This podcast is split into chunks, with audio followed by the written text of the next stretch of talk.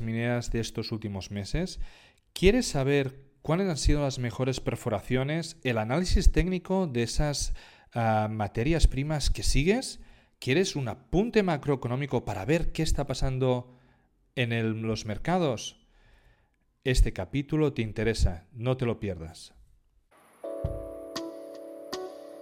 Bienvenidos amantes del subsuelo Bienvenidos a Charlando de Minas, el podcast en español para aprender e invertir en el mundo de los recursos naturales.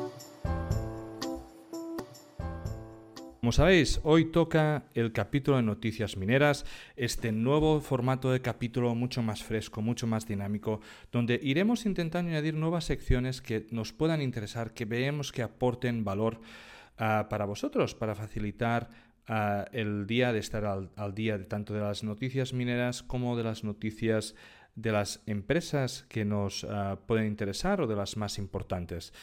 ¿Qué tendremos en este capítulo? Tendremos repaso inicial de los capítulos del podcast. Si te has perdido alguno, no pasa nada, nosotros te lo refrescamos por si te interesa alguno, que puedas ah, acceder a él.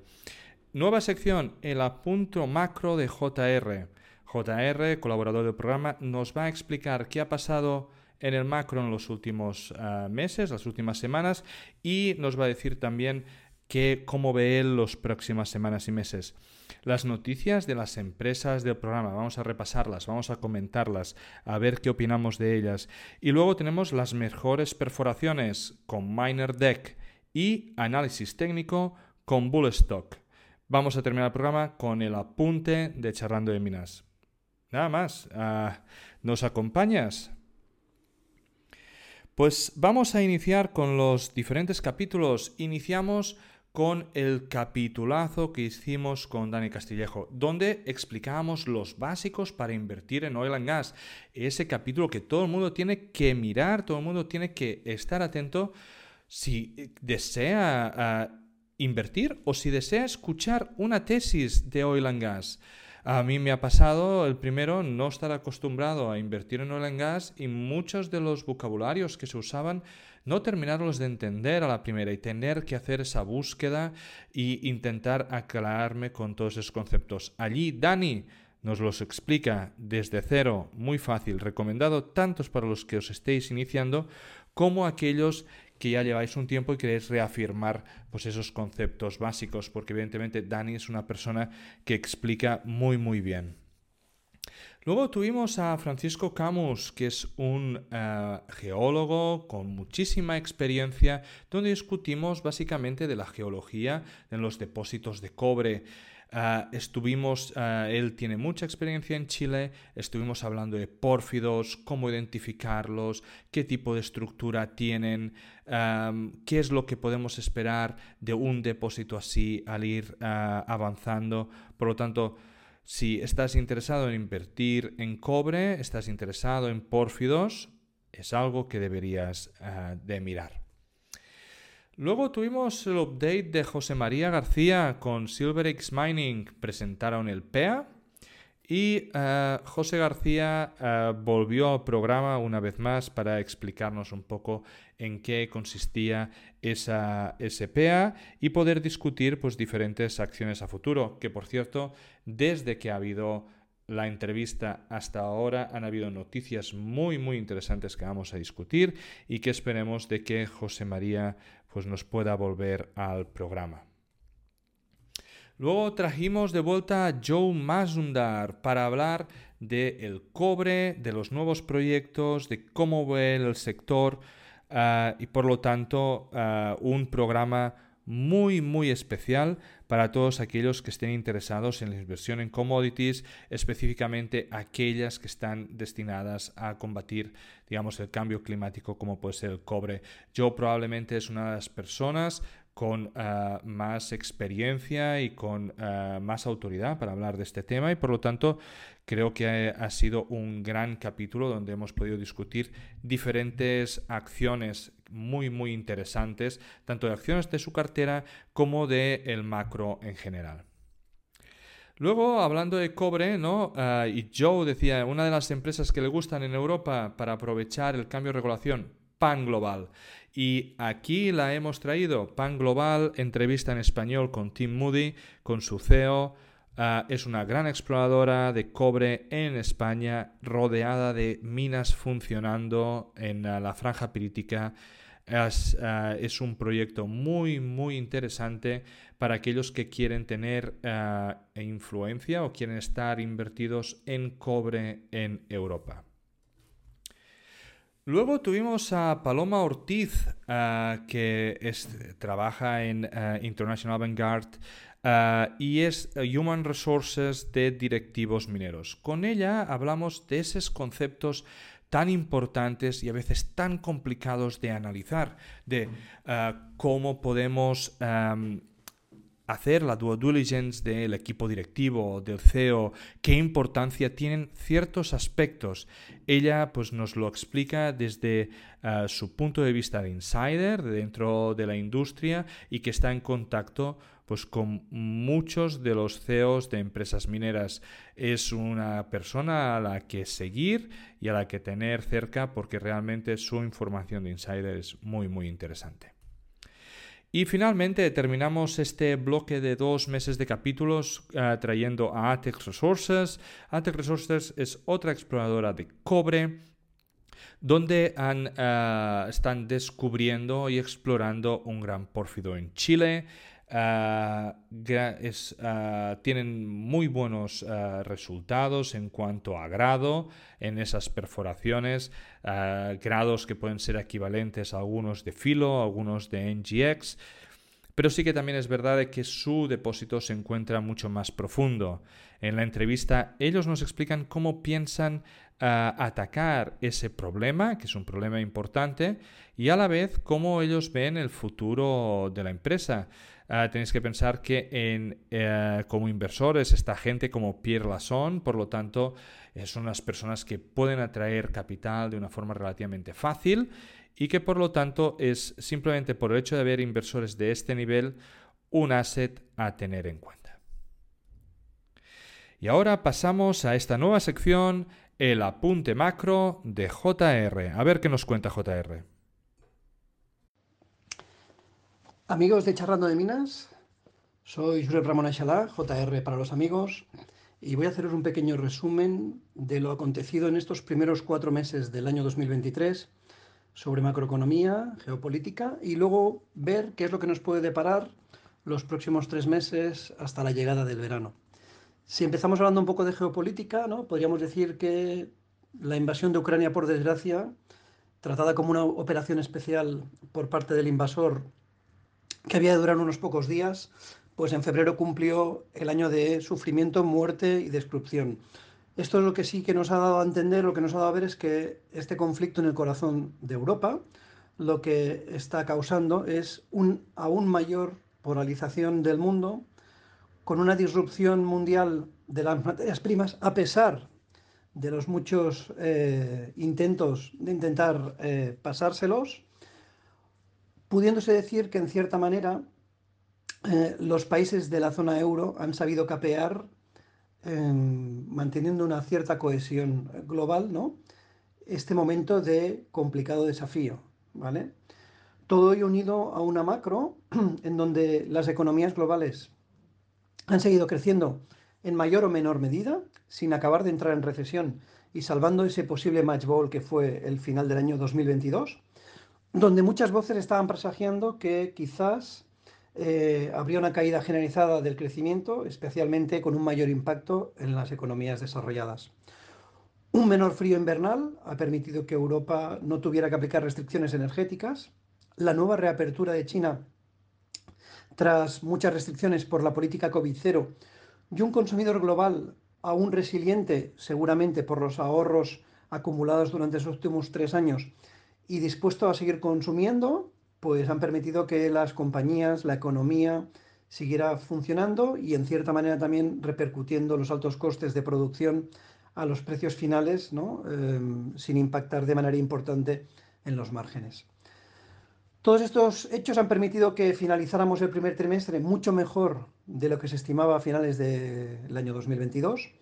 El gran riesgo y la incógnita que es la inflación sigue ahí, una inflación no vista en 40 años que ha caído evidentemente desde los máximos vistos en verano del año pasado, pero que sigue siendo persistente y pegajosa y muy por encima de esos objetivos que tienen los bancos centrales, en donde la subyacente supera ampliamente la inflación, la, la inflación general y lo que nos estaría demostrando es que eh, el sector servicios sigue fuerte por ese consumidor que sigue gastando y que por tanto seguramente será difícil de hacer reducir la inflación y va a poner en jaque a los bancos centrales que deberán seguir o, o están siguiendo manteniendo unos tipos de interés elevados y subiendo eh, los mismos. Y eso, eh, en forma de impacto en lo que es en los mercados financieros, ¿no? Podríamos decir que después de haber cerrado un 2022 complicado, con pérdidas importantes en casi toda la tipología de activos, em, pues la recuperación que hemos visto en estos primeros cuatro meses eh, del año 2023, la verdad es que muy pocos lo estaban esperando, ¿vale? Tenemos eh, recuperaciones, por ejemplo, en los índices de renta variable que amplían eh, todo el rendimiento que se esperaba para el año 2023. La renta fija eh, empieza a rentar por esos cupones elevados y ya no sufre tanto por las subidas de interés en el cuanto a las valoraciones. Y da la sensación que en cierta manera los inversores tienen otra visión y planteamiento distinto al que se estaba esperando, con unas dinámicas que en cierta manera están dejando de lado esos riesgos que aún existen y que seguramente se van a poner eh, en algún momento en precio en los próximos meses, trimestres o durante este año 2023. ¿vale? Si miramos ya en, esta segundo, en este segundo trimestre que ya hemos empezado y miramos un poco cómo van las cosas, bueno, pues el mundo sigue polarizado, tensiones entre, entre eh, China y Estados Unidos se ponen otra vez en evidencia, sobre todo por el desencuentro con la isla de Taiwán. la guerra mm, o la invasión de Ucrania sigue eh, con un desenlace que aún es incierto por las muchas incógnitas que se abren ¿no? de cara a las posibles reacciones que tenga eh, el invasor. Cómo este final de esta contienda, si es que lo hay, eh, puede acabar afectando a la globalidad del mundo. ¿vale? En Europa, pues tenemos eh, ese marcar, esas nuevas bases de política común, tras lo mucho acaecido en los últimos tres años, eh, pensando sobre todo en que se podrían producir fricciones internas, ya que en cierta manera ya se está empezando a ver que se debe volver a unas reglas fiscales un poco más estrictas.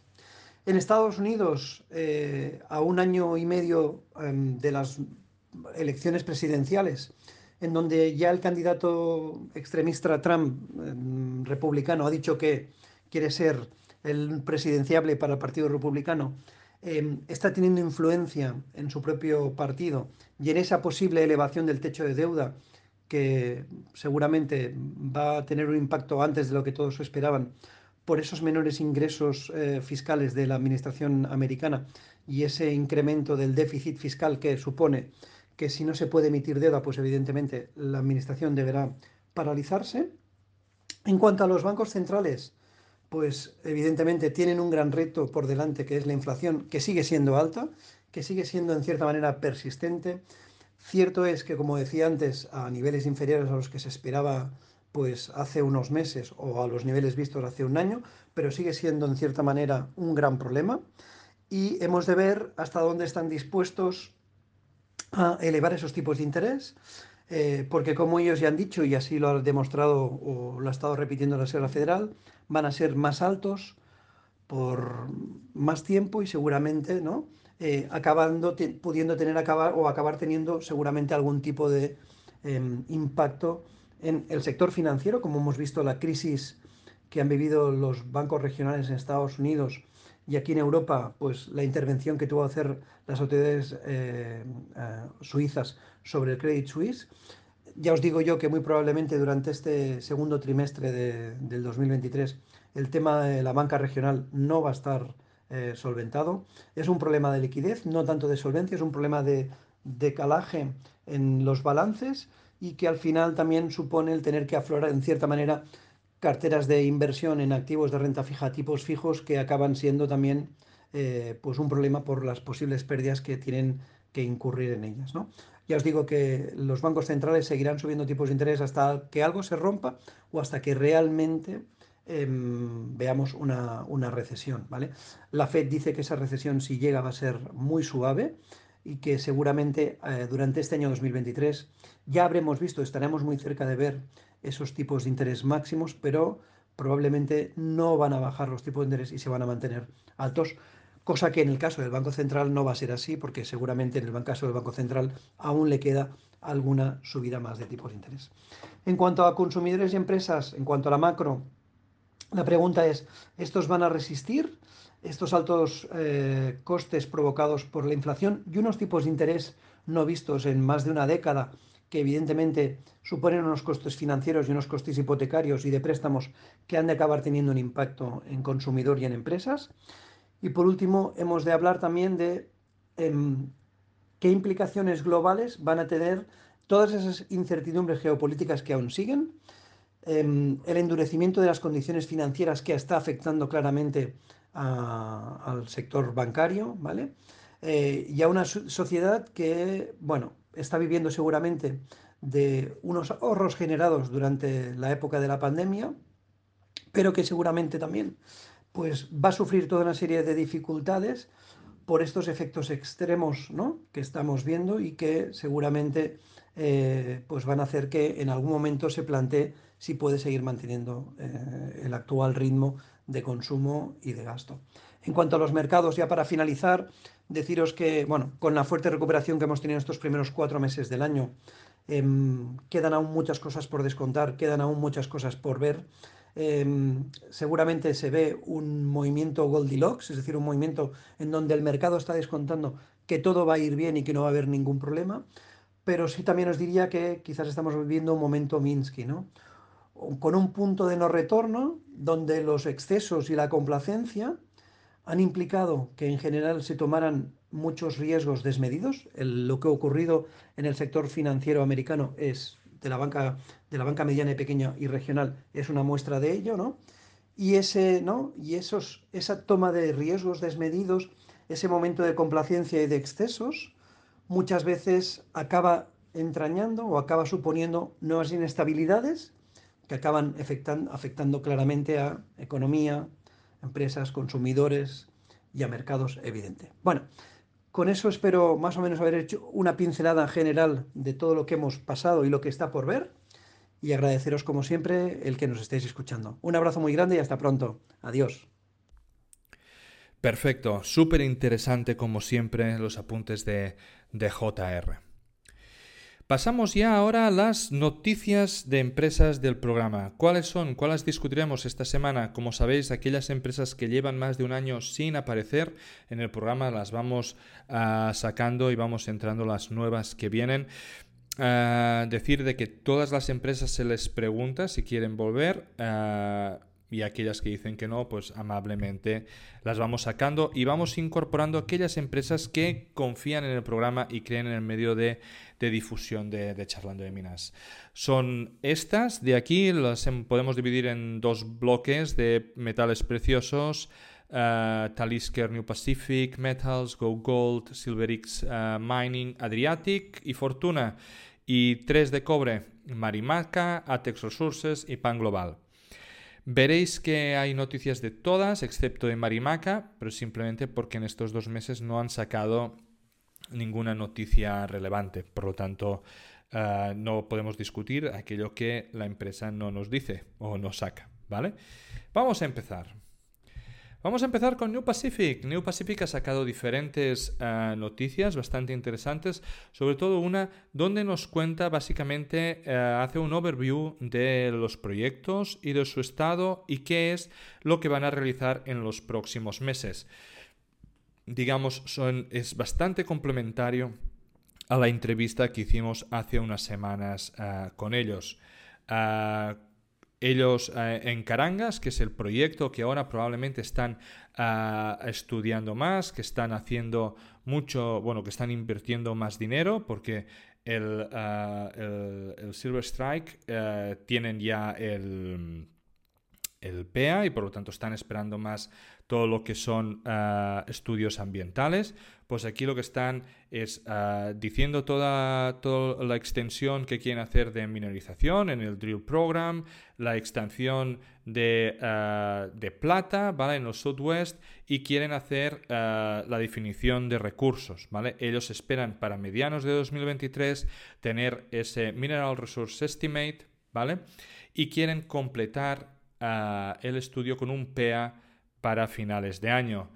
Nosotros lo que intentaremos es evidentemente volver a traer a New Pacific cuando tengan o el Mineral Resource Estimate o el PEA ah, disponibles. Lo mismo, Silver Sand, ¿vale? Que eh, me lié, creo. Silver Sand es el que tenga el, el PEA, ¿vale? ¿Y qué es lo que quieren? Pues evidentemente y, seguir avanzando en SOPEA, necesitan el Environmental Impact Statement, ¿vale? Ah, necesitan evidentemente hacer el PFS, pero que lo, supongo que lo harán cuando terminan el impacto ambiental y tengan todos los, los permisos en, en sitio. Ah, el Silver Strike, que en principio tenían que destinar algún tipo de recurso en su exploración, han decidido apartarlo para este año. Y yo creo que es un movimiento bastante inteligente. Ah, creo que en el año pasado o inicios de este año ellos tenían la idea de que Carangas no sería tan bueno, entonces destinar recursos divididos entre Silver Strike y Carangas y han visto que Carangas pues tiene potencial para ser algo parecido a lo que es Silver Sands y por lo tanto van a invertir ah, allí el dinero para poder avanzar con el proyecto de Carangas y hacer todos los ah, papeleos necesarios para seguir trabajando en, el, en, poner la mina en funcionamiento, hacer todos los estudios para el Silver Sun. Como hemos dicho, pues bueno, el proyecto Carangas va sacando, ¿vale? Eh, diferentes proyectos en los cuales eh, son buenos, ¿vale? Va sacando diferentes noticias interesantes, como puede ser estos 306 metros, ¿vale? De 1.2 gramos de tonelada de oro, ¿vale? La plata, 26 gramos por tonelada, es residual, pero sí que estaban teniendo de forma consecutiva y de forma coherente más de un gramo por tonelada de oro en, eh, Carangas, por lo tanto, grados suficientemente interesantes para poder decir de que eso en el futuro pueda ser potencialmente una mina, igual que lo será uh, Silver Sands. Talisker Resources uh, ha publicado una noticia, básicamente ha hecho el feeling del uh, National Instrument 43101. Uh, básicamente, cuando hemos estado hablando, cuando trajimos Talisker al programa, eh, nos decía que ellos querían estos 2 millones de onzas. Eh, estábamos eh, hablando con ellos. Entiendo de que el National Instrument es como para verificar y para poner un estándar de calidad en cuanto a ese recurso, ¿vale?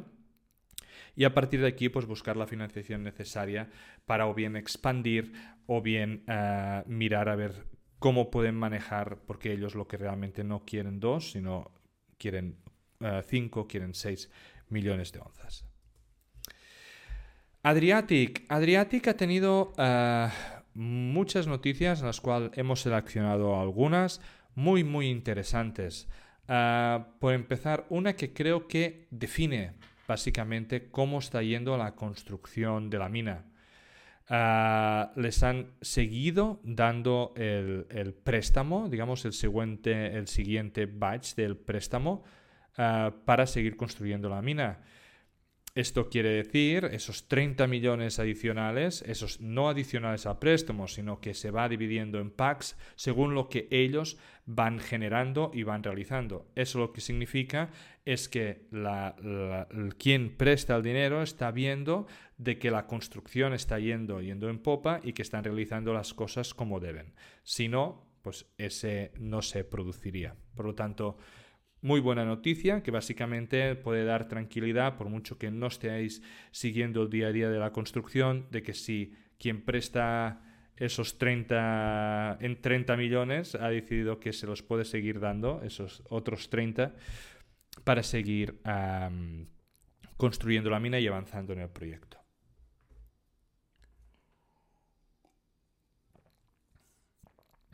Otro muy muy interesante y que diferentes noticias en los últimos meses han ido apuntando en esa dirección es básicamente esa ampliación ¿no? Ah, sobre la gap zone, ¿vale? Esa extensión de Rupice, ¿vale?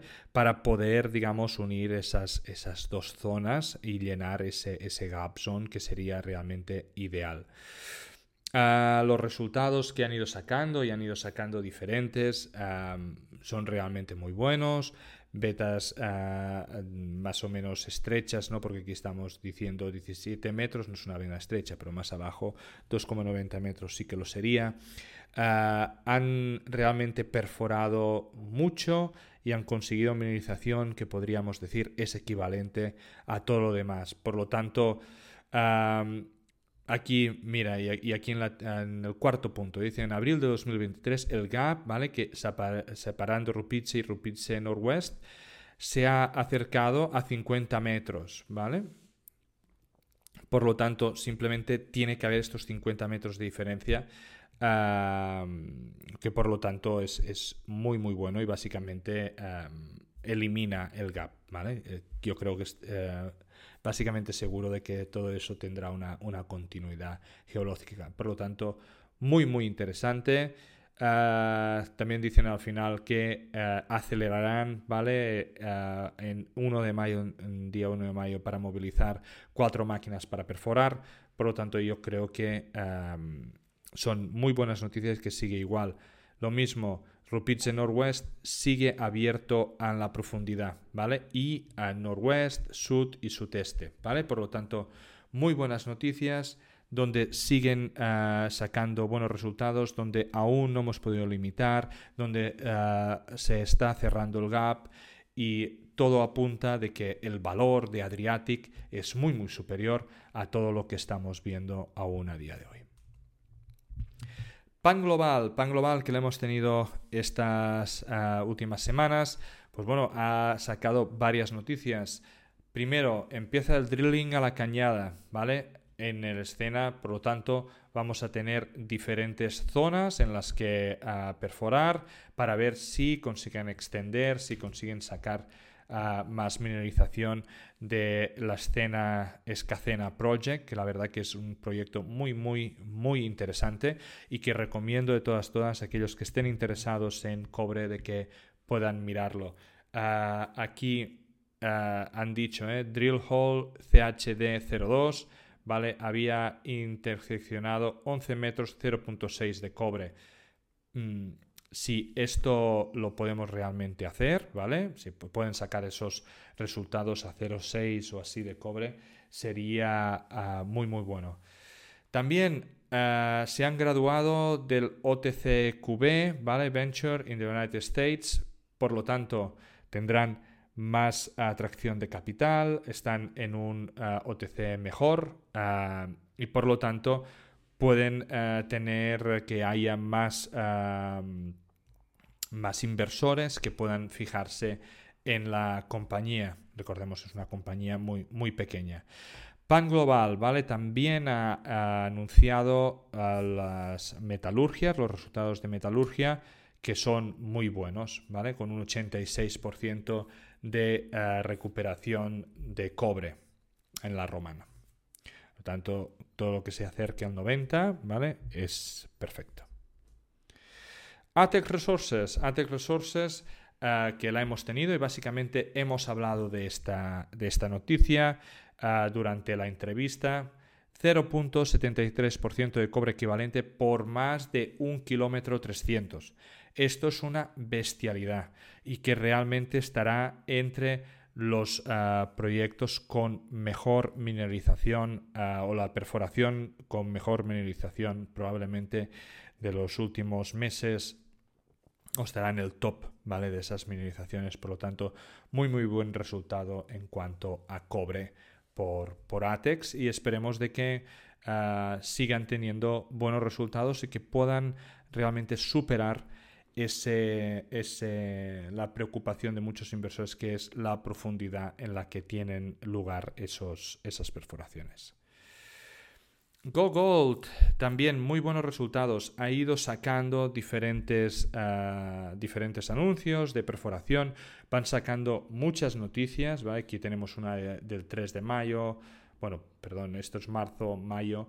Ah, pero hay algunas que no las he puesto porque realmente es más o menos lo mismo tienen muy buenos resultados ah, en cuanto a plata equivalente. Estos 1500 gramos de plata equivalente por 31 metros, ¿vale? Es muy bueno. Entonces, son resultados muy, muy interesantes donde van viendo cómo esta parte del Eagle, uh, del Rico Sud, ah, está dando excelentes resultados y que por lo tanto tienen un gran depósito, un gran distrito en los ricos eh, en los cuales eso van a ser seguramente dos grandes minas de plata. Muy, muy interesante. Ah, noticia negativa probablemente sobre la producción que nos ha dado en el Parral. La producción en marzo ha bajado, ¿vale? Un 10% referente a diciembre, ¿vale? Y dando unos resultados parecidos en septiembre cuando bajó de esos 500 en junio del 22 a septiembre, ¿vale? esos 100.000 onzas equivalente de plata, nos dijeron que era porque estaban moviendo ¿vale? los diferentes... bueno, las diferentes zonas para el drenaje y que por lo tanto pues habían tenido aquí aquí no he encontrado realmente el, el por qué han digamos fallado en cuanto a poder volver a alcanzar como mínimo esos 440 que tenían a finales de año pero ah, esperemos de que en los próximos años pues sigan, sigan dando, o en los próximos trimestres sigan dando buenos resultados. No creemos, igual que lo dijimos, ah, el CEO lo dijo y nosotros lo afirmamos, de que el valor de GoGold sea el parral.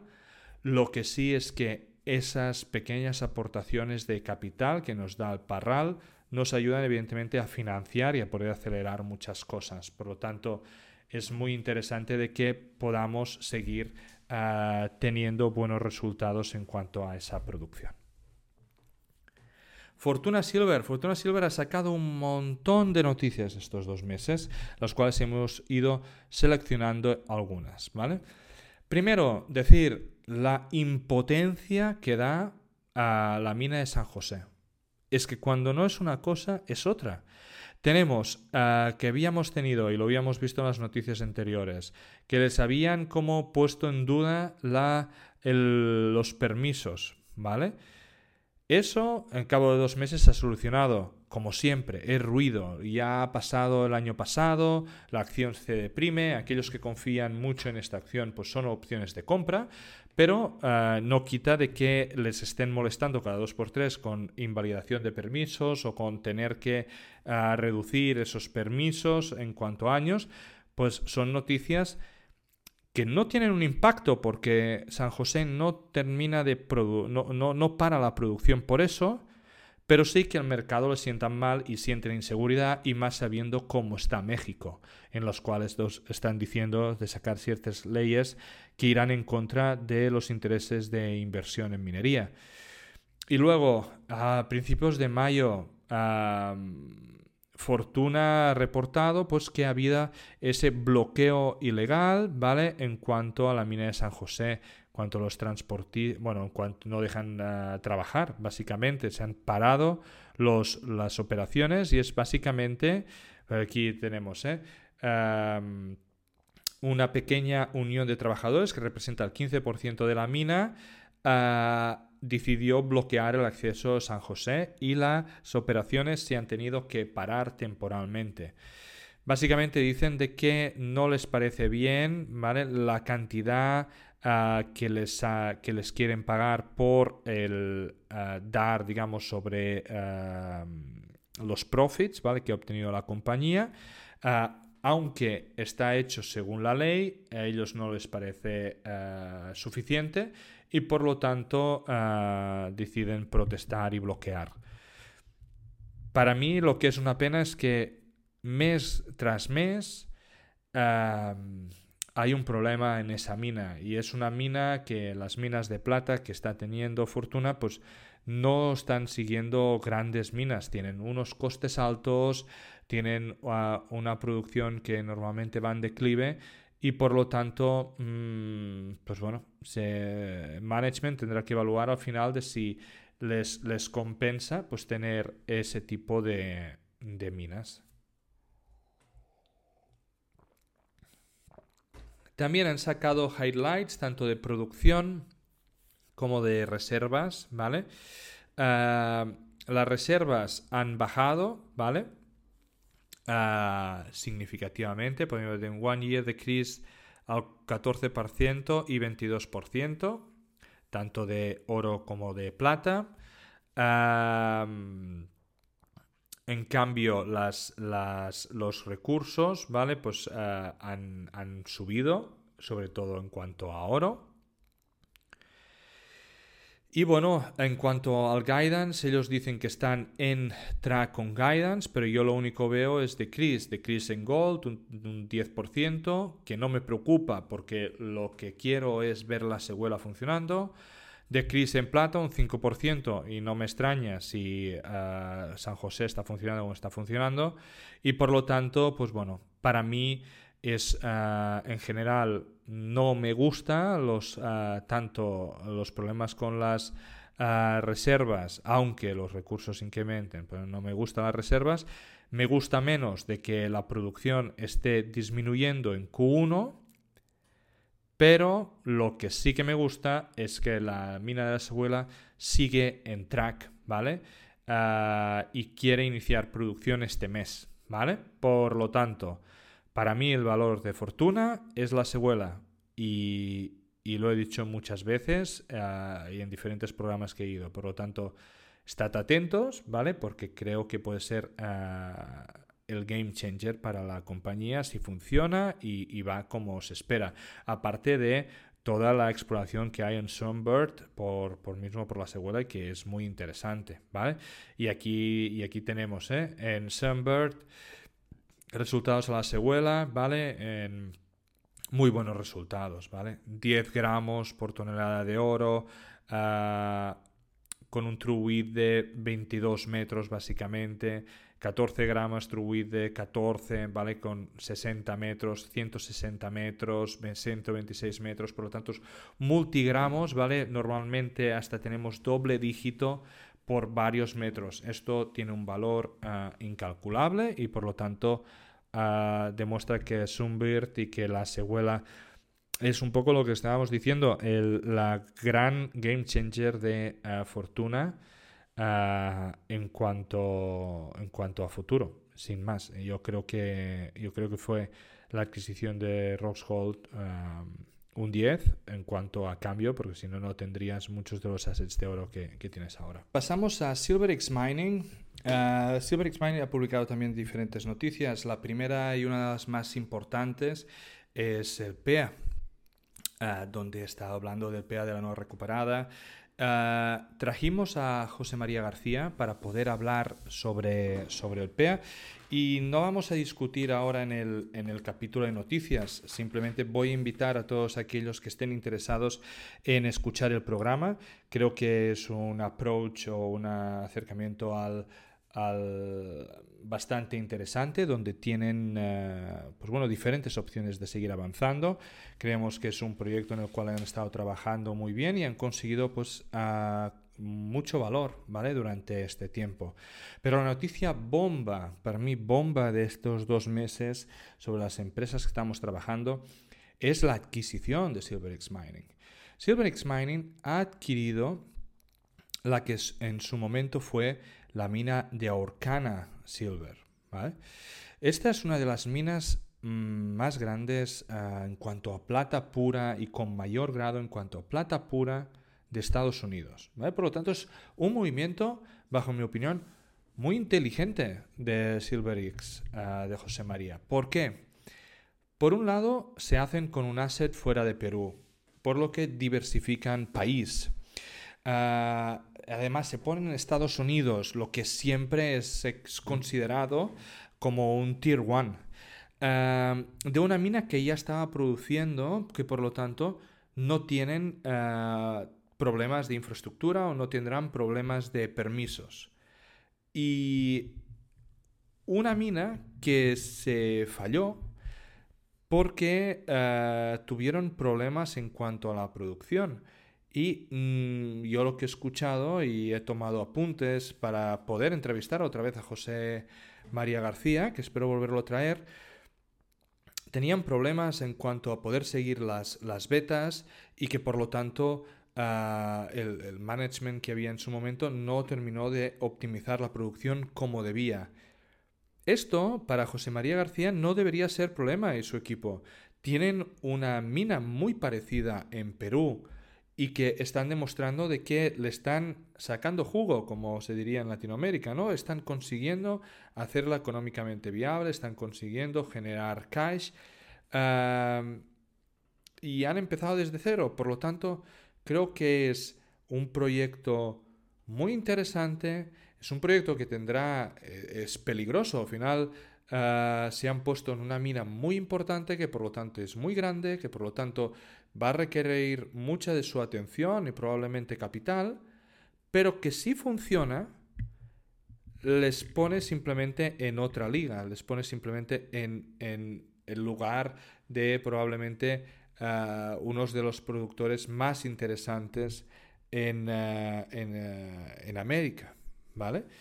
simplemente por tener ese asset o uno de los principales assets, si no el más importante, de plata pura en, en Estados Unidos. Por lo tanto, ¿un movimiento arriesgado? Sí.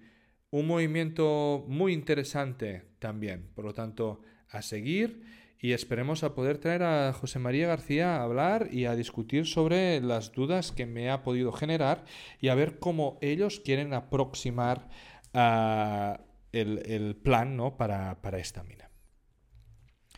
Luego vamos a pasar a la siguiente sección, a las mejores perforaciones, ¿vale? Donde hacemos la colaboración con MinerDeck, que uh, básicamente es una cuenta en Twitter, en LinkedIn, donde van publicando todas esas perforaciones. Además está sacando unas fotos muy chulas, seguramente creo que hechas de inteligencia artificial y que os recomiendo de, seguir. ¿Qué tenemos? Tenemos los ganadores, digamos, de Q1 de 2023, ¿vale? Tenemos en oro, primera posición, Great Boulder Resources del proyecto Sidewell, con uh, normalizado a un gramo 3.527 metros de oro. Dandy Precious Metals con su proyecto Timok 2.538 y Newfound Gold uh, con 1.482. En plata, número uno, Go Gold Resources. Y dudo que se mueva de allí durante, durante mucho tiempo porque es un valor espectacular en los ricos.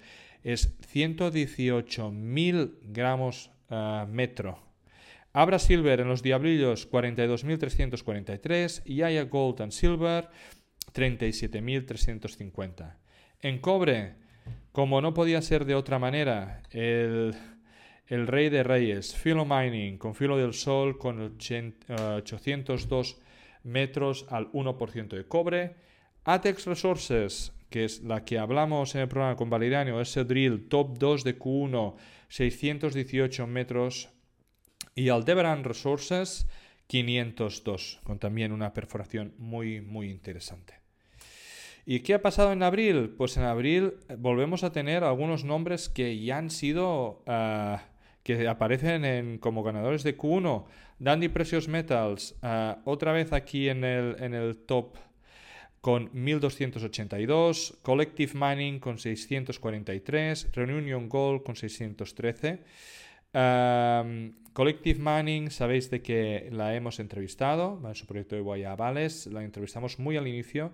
Estamos insistiendo un poquito a ver si quieren venir porque creo que tiene un proyecto muy, muy interesante. Están sacando grados muy, muy buenos. Entonces, vamos a mirar a ver si, si vuelven. La plata, Cuya Silver, que eh, me la tendré que volver a mirar porque también la entrevistamos en el programa y hace tiempo que no sabemos de ella pero ha sacado un drill buenísimo con 51.000 eh, metros por gramo de plata. Sí que es verdad de que el problema de Kuya Silver siempre ha sido tamaño. Tenemos que mirar de si estos drillings realmente son de extensión o son de infill.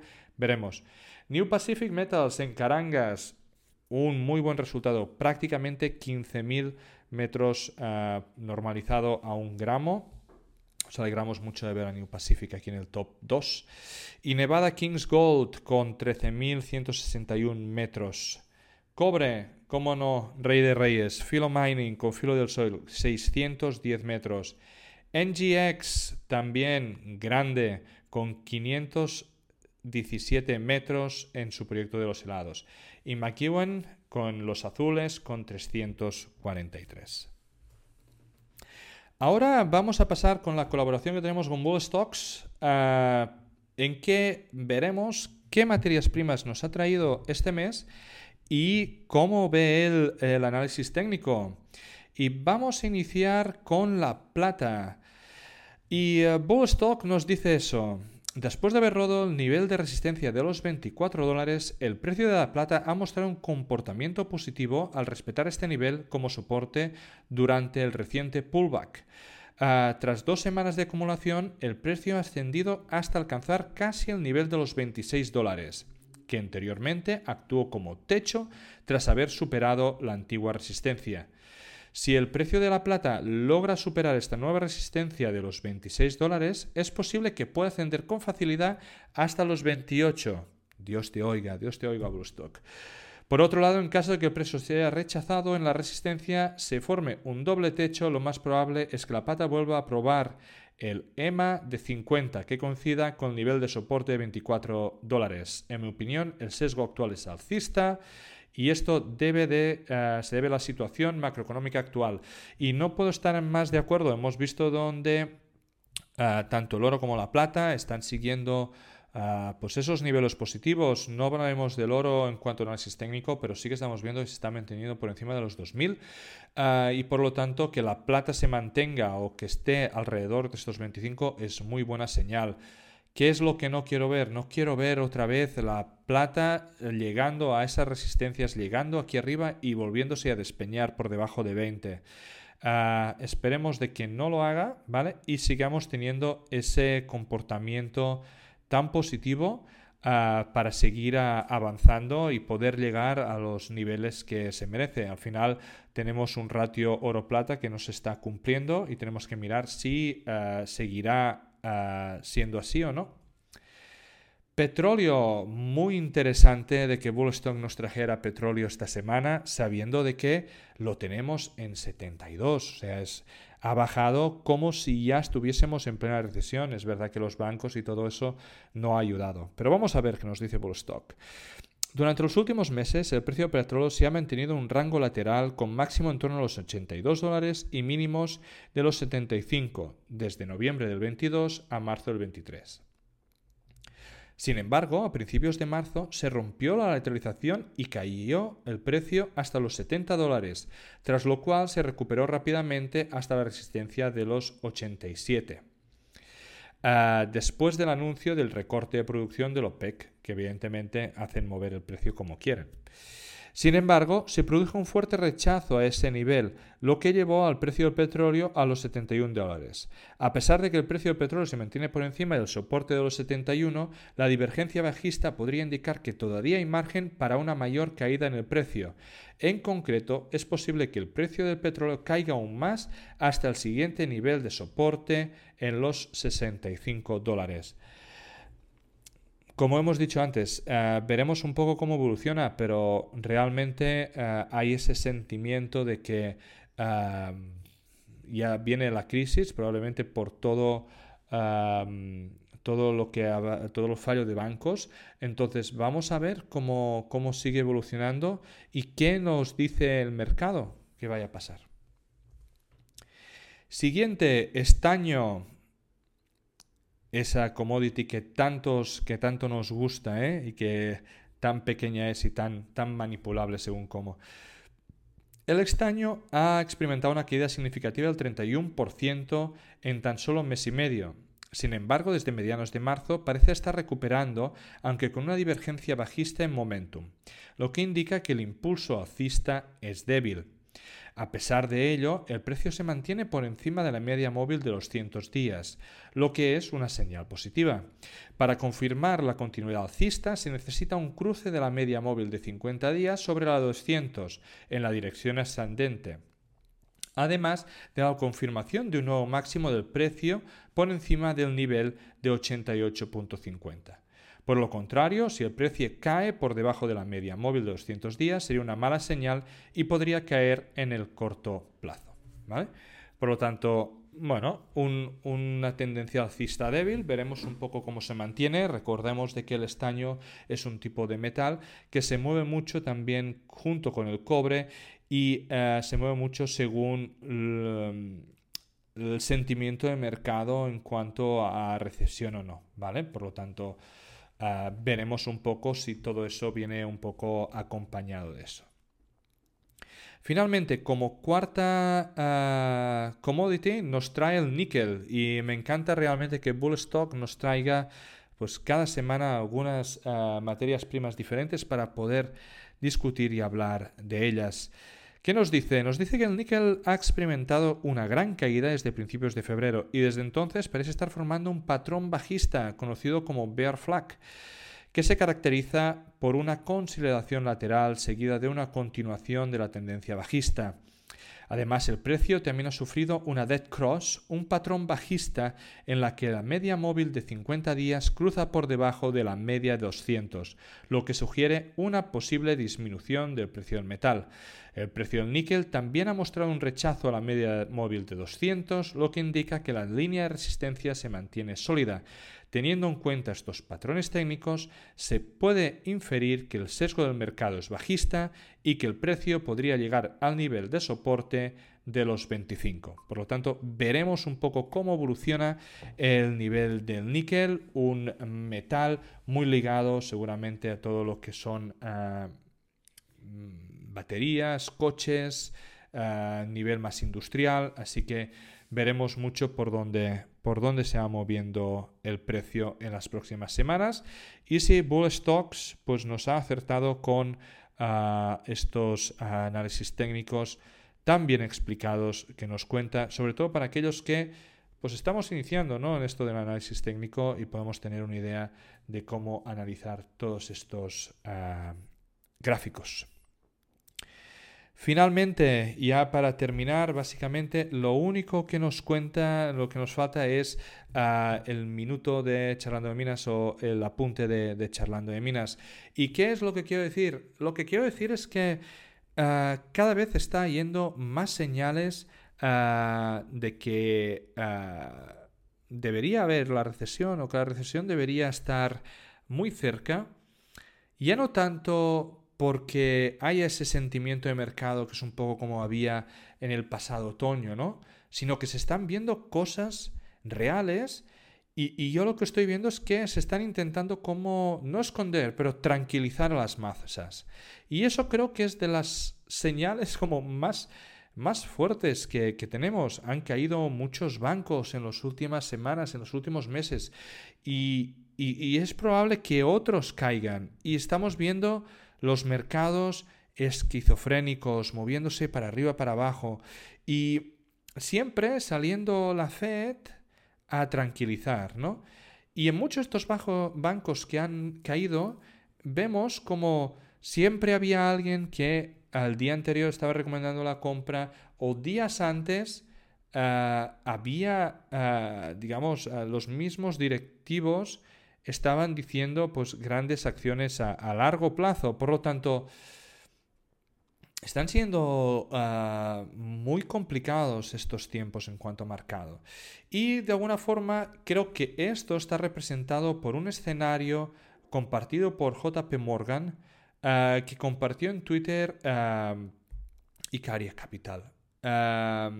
entonces, aquí lo que el escenario probablemente más probable es Boil the Frog, ah, que realmente es una ah, brillante imagen la que podemos tener de porque todos sabéis, ¿no? De que las, si se cocinan las ranas, se tienen que poner en agua fría y entonces calentar hasta hervir.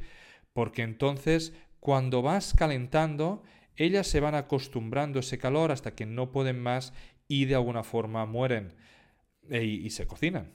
Si tú la tiras con el agua hirviendo, ellas saltan automáticamente fuera de la, ah, de la olla. Por lo tanto, es ah, un escenario muy, muy probable, muy, muy interesante en el que cada vez que ocurre una gran ah, noticia en la cual debería de enviar todos los mercados para abajo, sale siempre la FED a decir que no pasa nada, que nos tranquilicemos, cayendo bancos importantes de Estados Unidos y ellos tranquilizando a las masas hasta que llegará un momento que no se puedan tranquilizar. Los tipos de interés los están ah, no reduciendo, pero disminuyendo la subida cuando la inflación sigue aún muy por encima de ah, los valores que ellos quieren. El oro por encima de 2.000, la plata hemos visto por encima de, de los 25, demostrando esa fortaleza de valor refugio. No sé, para mí no es que tengamos que, estar pendientes del, botón rojo, pero sí que creo de que estamos en unos momentos complicados donde la gente debería estar atenta y la, y la gente debería de entender de que estamos en momentos de riesgo y aquella gente que es muy ah, adversa al riesgo pues debería considerar si las posiciones que tiene o la cantidad que tiene invertida es, es adecuada. Hemos visto que los bancos que han caído no es que haya venido un tercero y los haya comprado, es que han dejado caer, los accionistas recuperarán cero. Y en cambio ha habido un banco más grande que se los ha, se los ha quedado y los activos que de alguna forma ha querido. Por lo tanto, temas muy, muy complicados, temas muy complicados y que la gente simplemente esté un poco atenta a todo eso, que puede haber gran volatilidad en los mercados, aquellos que estamos en materias primas ya lo sabemos, pero bueno, podemos ver assets muy interesantes si las cosas se tuercen a precios también muy interesantes. Por lo tanto, estad atentos y nos vemos la semana que viene con diferentes capítulos muy, muy interesantes. Vamos a pasar las próximas eh, semanas haciendo seguramente varios capítulos dedicados a uranio. Vamos a tener grandes especialistas, gente muy especial que no os podéis imaginar que va a venir. También vamos a tener otras empresas que van a venir y antes de terminar esta temporada esperemos también invitar a invitados que vinieron el año pasado y han confirmado que volverán. Así que sin más, os dejamos que tengáis feliz semana. Descargo de responsabilidad. Cualquier contenido que aparece en Charlando de Minas no es una recomendación de inversión. Amadeo Bonet y cualquier invitado no son asesores de inversión. Nosotros podemos tener algún interés en las compañías mencionadas en esta publicación. Asume que podemos tener sesgos y que no somos imparciales. Este podcast no deja de ser un relato personal de mi camino para aprender en el mundo de la inversión de las materias primas. En este podcast vamos a intentar sacar contenido educativo, entrevistas con empresas y tesis de inversión para que juntos podamos aprender de este fascinante mundo del subsuelo. Si crees que el contenido vale la pena, por favor dale me gusta, suscríbete al canal y compártelo. Soy Amadeo Bonet, bienvenido a Charlando de Minas.